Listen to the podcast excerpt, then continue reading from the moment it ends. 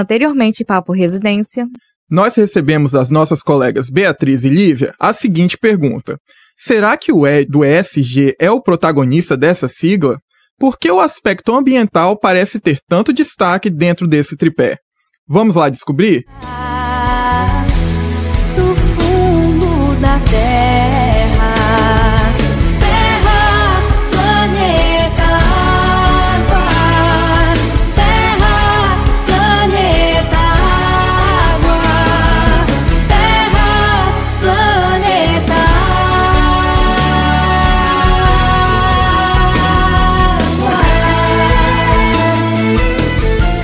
você tem entre 20 e 30 anos, provavelmente já ouviu esse hit ecológico número 1 um em todas as apresentações de escola sobre meio ambiente da década de 90 e 2000.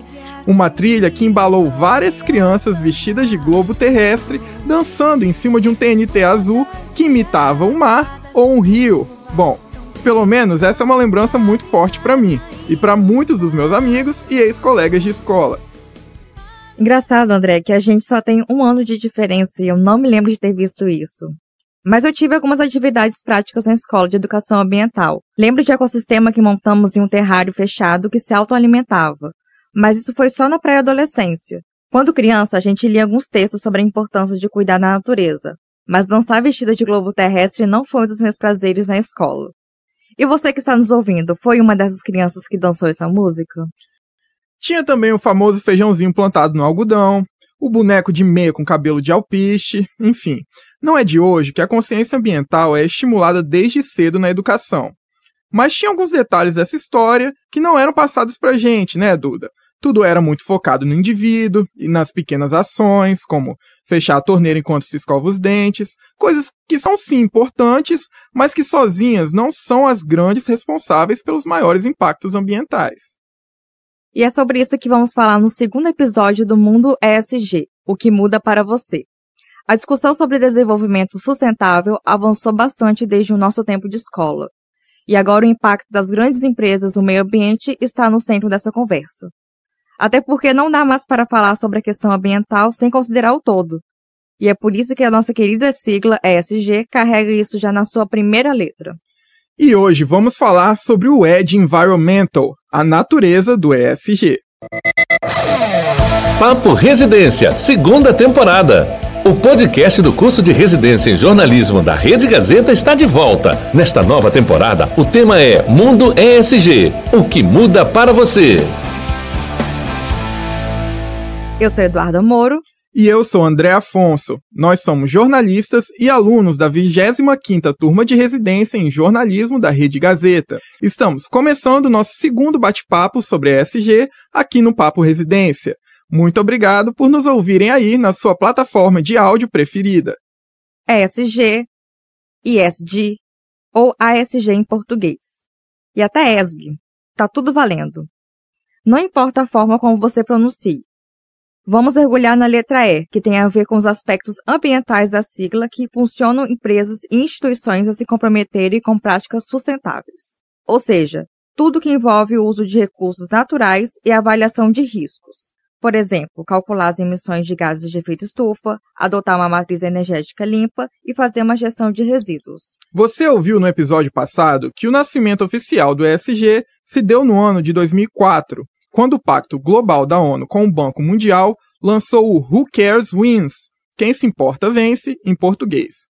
Esse documento foi feito para provocar as 50 principais instituições financeiras do mundo sobre como integrar as dimensões ambientais, sociais e de governança ao mercado de capitais.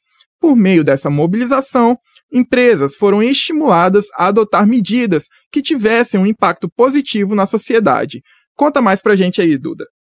Entre os investidores, o conceito ESG passou a ser utilizado para identificar marcas que orientam sua estratégia de negócios por critérios sustentáveis.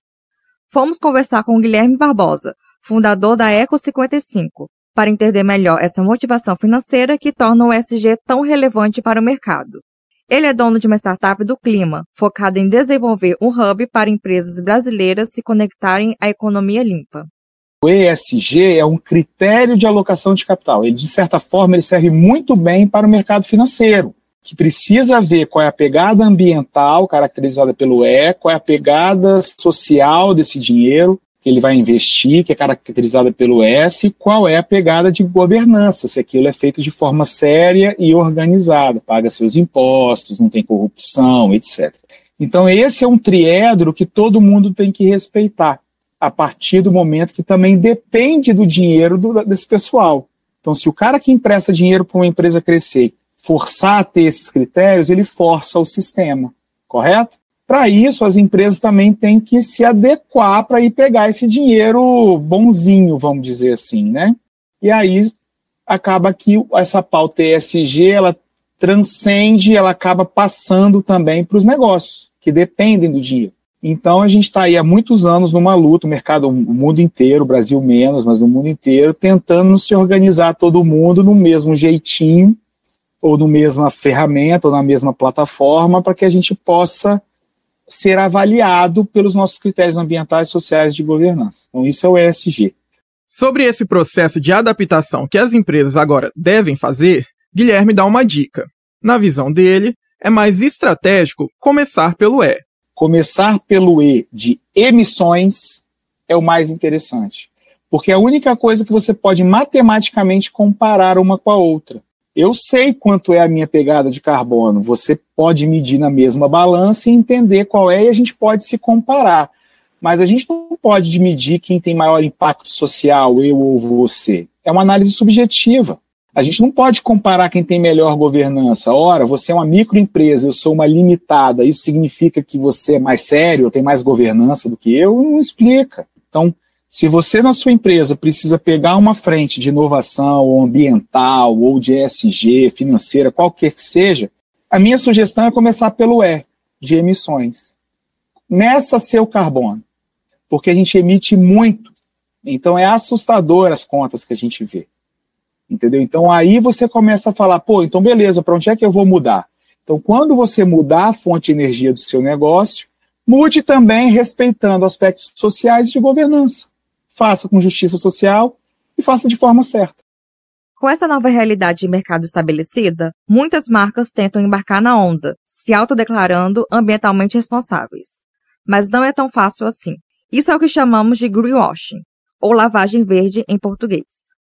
Esse é o nome dado ao comportamento de empresas que buscam transmitir uma imagem de responsabilidade social sem mudar de fato a forma de conduzir os negócios. Por exemplo, vamos supor, você pega uma empresa de roupas, de confecção de roupas, e ela produz um item que ele, aquele item especificamente, é produzido de uma forma correta ambientalmente, utilizando um produto biodegradável, um produto que não é, impacta o meio ambiente. Só que quando você vai ver o retorno desse produto é, para a empresa como um todo, está falando de um esforço mínimo da empresa, né? Ele não pode dizer que ele é uma empresa que pode exibir um selo verde, pode ser ambientalmente sustentável, se ele tem lá dentro um único produto que trabalha dessa forma. E ele usa isso como se fosse se colocando como uma empresa ambientalmente sustentável, porque ele tem uma linha de produtos que, que respeita ou que utiliza produtos biodegradáveis. Quem está falando é a diretora das regionais Norte e Noroeste da Rede Gazeta, Maria Helena Vargas. Ela também é presidente do IPAC, Instituto Pacto pelas Águas Capixabas. E hoje, até em função assim do cenário que nós estamos vivendo, do consumidor que está mais bem informado e também das políticas até dos grandes bancos que estão liberando financiamento para empresas que realmente possam provar que estão seguindo a linha do, do ESG, os estudos estão aprofundando mais, eles estão procurando entender se realmente as empresas que se simulam como empresa, uma empresa sustentável, se ela realmente é ou se ela está falando isso só como uma forma de fazer mais.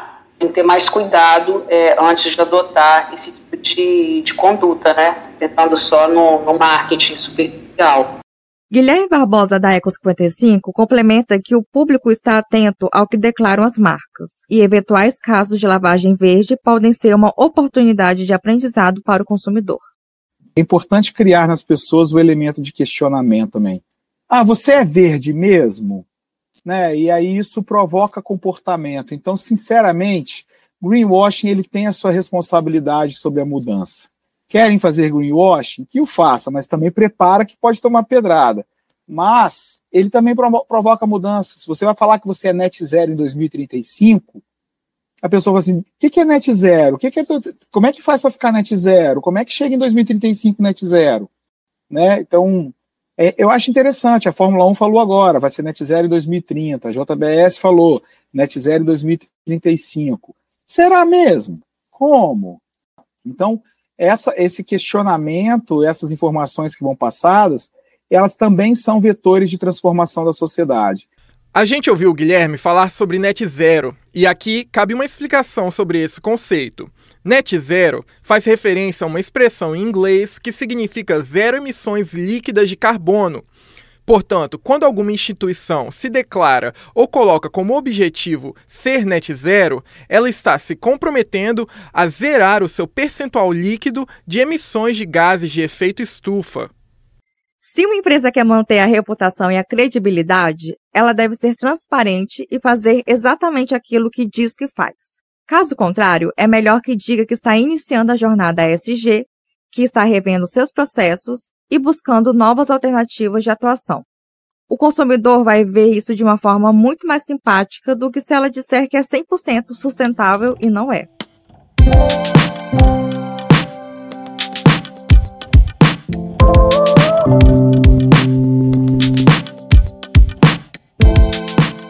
Utilizada para falar de um movimento de abrangência mundial, essa sigla ESG pode ser nova, mas a luta por um mundo mais sustentável, justo e ético há muito tempo frequenta a agenda da sociedade global.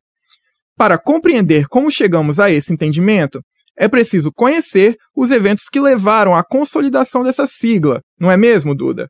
É isso, André. Desde o século XIX, com o início da Revolução Industrial, a ciência e a tecnologia vêm proporcionando mais conforto, longevidade e agilidade à população.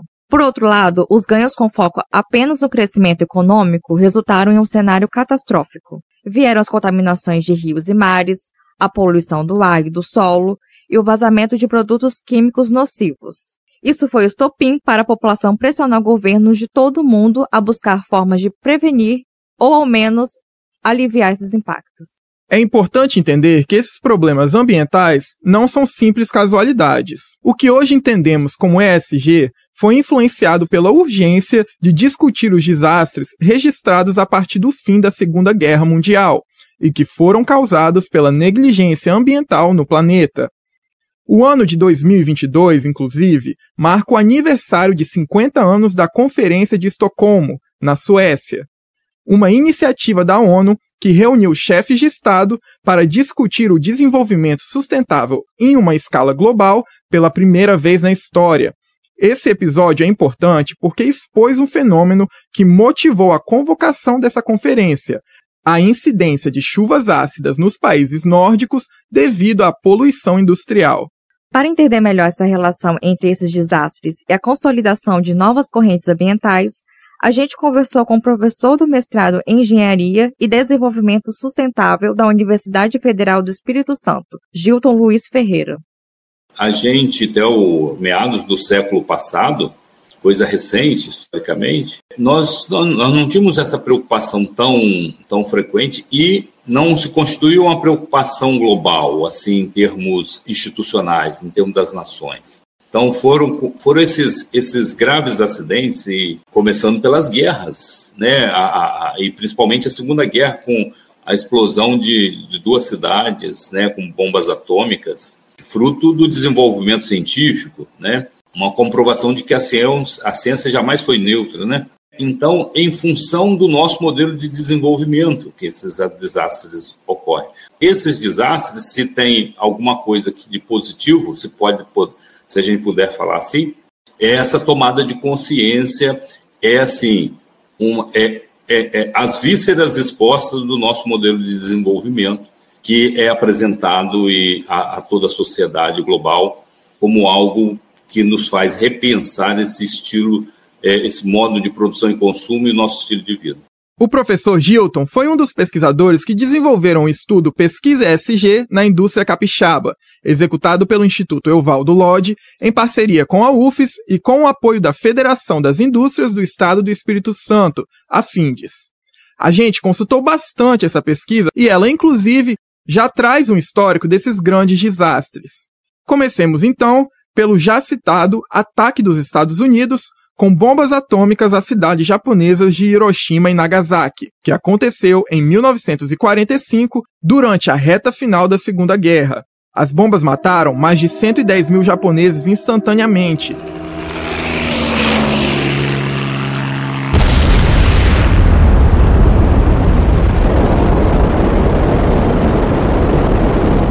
E em um raio de um quilômetro, dizimou quase todos os animais e plantas.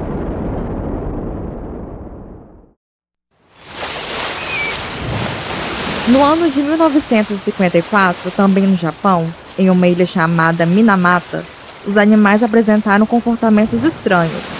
Dois anos depois, humanos tiveram as mesmas reações, como convulsões e perda das funções motoras. A causa era a presença de mercúrio e outros metais pesados nas águas. Depois disso, uma nuvem de dioxina em Seveso, na Itália, em 1976 que foi causada por uma explosão em uma fábrica. Animais começaram a morrer e humanos tiveram feridas na pele, desconfiguração, náuseas, visão turva e outros sintomas. O período entre 1980 e os anos 2000 foi marcado pelos vazamentos e explosões nucleares. Em 1986, aconteceu a famosa explosão de Chernobyl, o mundo está assustado. O acidente nuclear na União Soviética é o mais grave da história. A própria União Soviética reconheceu hoje que é uma catástrofe. No complexo atômico de Chernobyl, o fogo queima incontrolável. A explosão na Ucrânia é considerada o pior acidente nuclear da história. Sua radiação era dezenas de vezes maior que a das bombas de Hiroshima e Nagasaki. Milhares de pessoas perderam a vida e florestas foram contaminadas. O Brasil, infelizmente, não fica de fora desse histórico de tragédias ambientais. Em 1980, no polo petroquímico de Cubatão, em São Paulo, toneladas de gases tóxicos lançados pelas indústrias geraram uma névoa venenosa, afetando o sistema respiratório. Bebês nasceram com deformidades físicas e anencefalia, e as chuvas ácidas contaminaram as águas e o solo. Em 1987, Goiás foi o cenário de um desastre que ficou para a história como o maior acidente nuclear do país. Dois catadores de lixo tiveram acesso a um hospital privado abandonado em Goiânia e espalharam pela cidade material radioativo, o Césio 137. A cidade está traumatizada. Chega um estranho exército. Batalhões de técnicos armados com aparelhos nunca vistos aqui. Casas são isoladas, ruas interditadas. Os primeiros contaminados são atendidos no Estádio Olímpico. Do lado de fora, o povo faz filas para o teste de contaminação. O embarque de alguns pacientes para o rio é uma cena que mostra a gravidade da situação. Houve contaminação do ar, do solo e da água. Quatro mortes foram registradas oficialmente, mas estudos apontam que centenas de vítimas morreram com o impacto indireto desse acidente. Com a virada do milênio, aconteceram vazamentos de óleo. O mais conhecido foi na Baía de Guanabara, onde um navio petroleiro derramou mais de um milhão de litros de óleo in natura. Dois vazamentos de barragens estão muito presentes na nossa memória. Isso porque, até hoje, ainda estamos tentando diminuir os impactos deles. O primeiro foi em 2015, com o rompimento da barragem de Mariana. O outro, em Brumadinho, em 2019.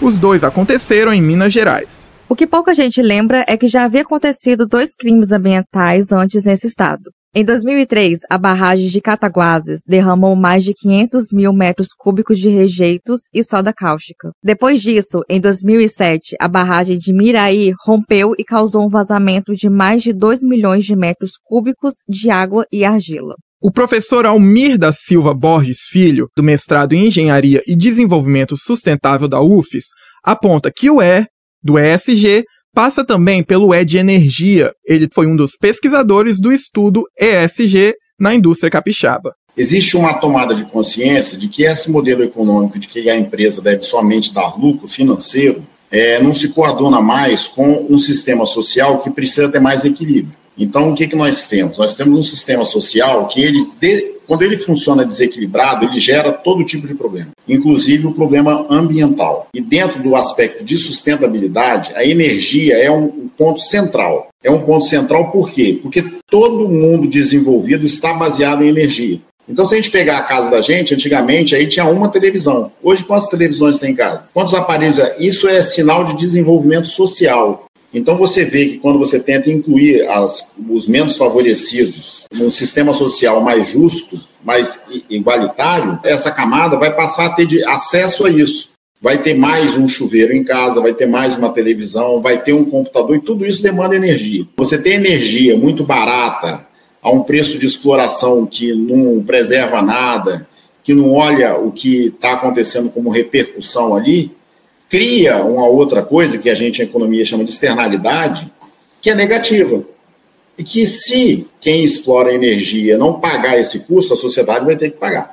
O professor Gilton traz uma observação importante para a nossa discussão, alertando que é necessário repensar também a nossa cultura de consumo. Quando a gente fala assim, ah, nós somos países em desenvolvimento, é, é assim, nós temos que mudar a cultura até do ponto de vista semântico, porque significa que nós estamos, se somos subdesenvolvidos ou em desenvolvimento, nós buscamos o desenvolvimento.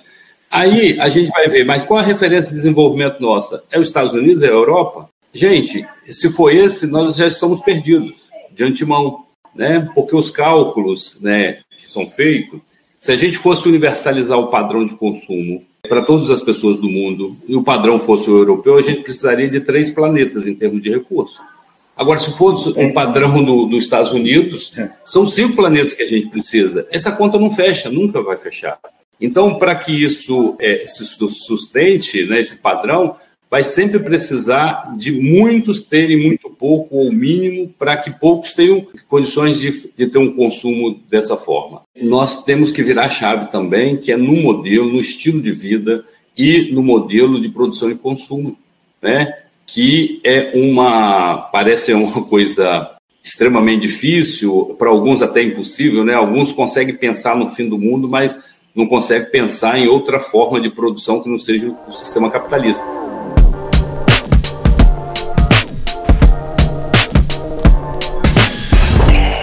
Duda, agora vamos fazer um exercício? Vamos abrir esse bloco com algumas provocações para a gente refletir em relação ao nosso consumo. Vamos lá. Por que você fez a sua última compra?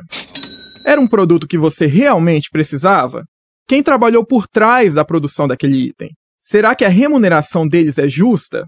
Pensar nesses questionamentos podem nos ajudar a compreender o impacto do nosso consumo na sociedade. Pense na indústria têxtil, por exemplo. Segundo a Forbes, peças consideradas fast fashion são utilizadas menos de 5 vezes e geram 400% mais emissões de carbono do que roupas de marcas slow fashion, usadas aproximadamente 50 vezes. Fast fashion é a moda rápida, já slow fashion são roupas que têm maior duração. Esses são termos importantes quando falamos da renovação constante das peças comercializadas no varejo de moda. E foi olhando para essas e outras questões que o mercado começou a pensar na moda sustentável. Esse movimento busca entender o processo de produção das peças, desde a extração de matéria-prima até a venda nas lojas, para reduzir impactos causados no meio ambiente. Baseado nas práticas individuais, algumas pessoas estão procurando cada vez mais brechós. É muito comum a gente ver no Instagram lojas mostrando o processo de curadoria, envio e garimpo, e muitas pessoas aderiram a essa alternativa, não é, Duda? Pois é, assim como em outros setores, a pauta do consumo consciente provocou diversas outras discussões para que cada pessoa conheça suas opções de consumo e tenha liberdade para fazer escolhas melhores. Ela está relacionada a uma mudança de comportamento que evita desperdícios, colabora com o planeta e gera economia. Segundo a ONG Acatu, em 2020, 90% dos consumidores brasileiros mudaram seus hábitos para práticas mais conscientes, melhorando a saúde e o bem-estar. Quem fala novamente é a Maria Helena Vargas, presidente da IPAC. Agora, é muito difícil a gente transferir a responsabilidade do consumidor, porque geralmente quando uma empresa ela lança um produto, uma linha sustentável, um produto que utiliza uma matéria-prima que não impacta o meio ambiente, geralmente esse produto tem um custo muito mais alto que grande parte da população. É, se a gente olhar então para o Brasil, isso é, é mais gritante ainda é, não tem condição financeira de consumir esse produto. Né? Então, não adianta uma empresa é, lançar um produto na sua, em toda a sua linha, um produto sustentável e cobrar cinco, seis vezes mais por esse produto, porque ele não vai chegar na grande maioria dos consumidores que não podem pagar por ele. Então, a responsabilidade das empresas nesse sentido é muito maior.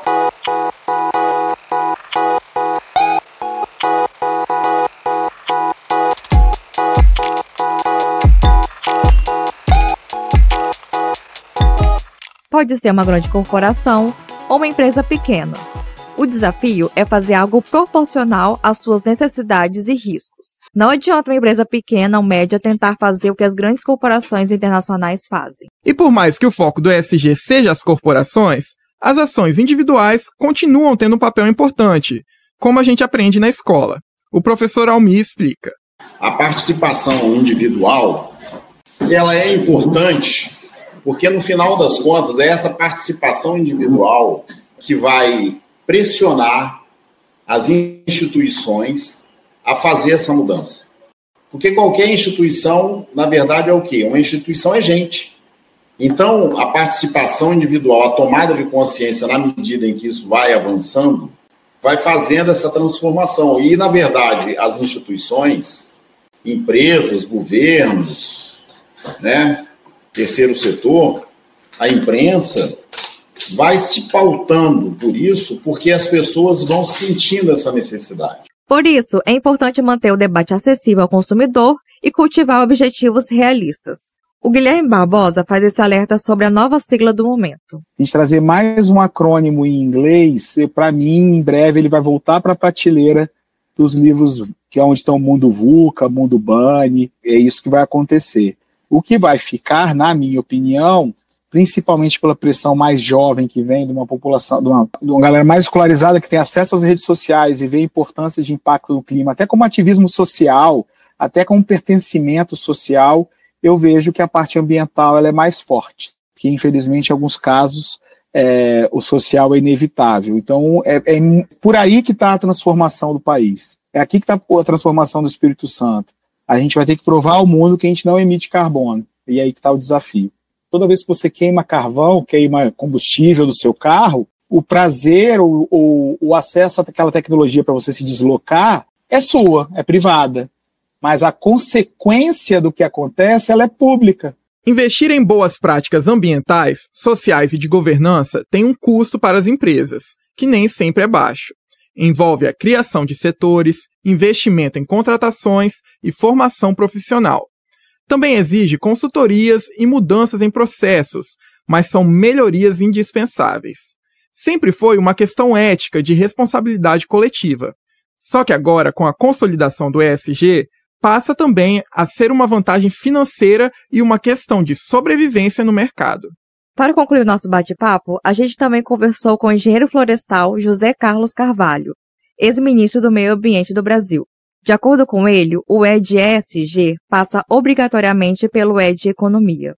Nós ainda não conseguimos é, consolidar para valer o desenvolvimento sustentável.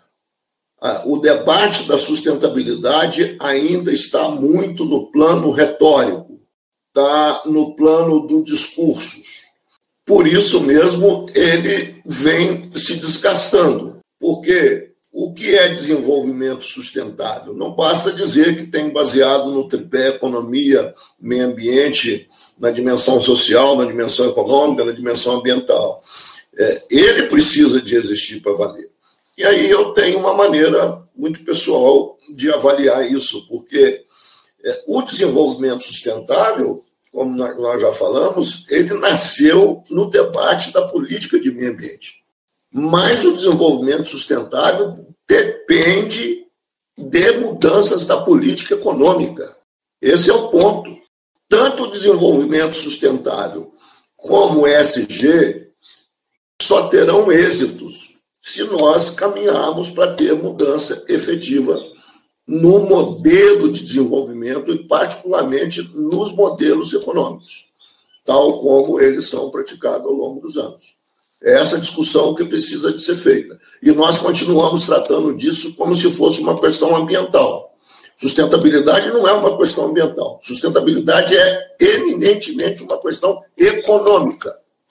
Porque se nós não mudarmos a economia, nós não mudamos o modelo de uso dos recursos naturais e a degradação do meio ambiente. Eu costumo dizer que o SG vai estar funcionando mesmo quando uma empresa tratar a comunidade diretamente afetada pelas ações do empreendimento dela, como ela trata os seus acionistas.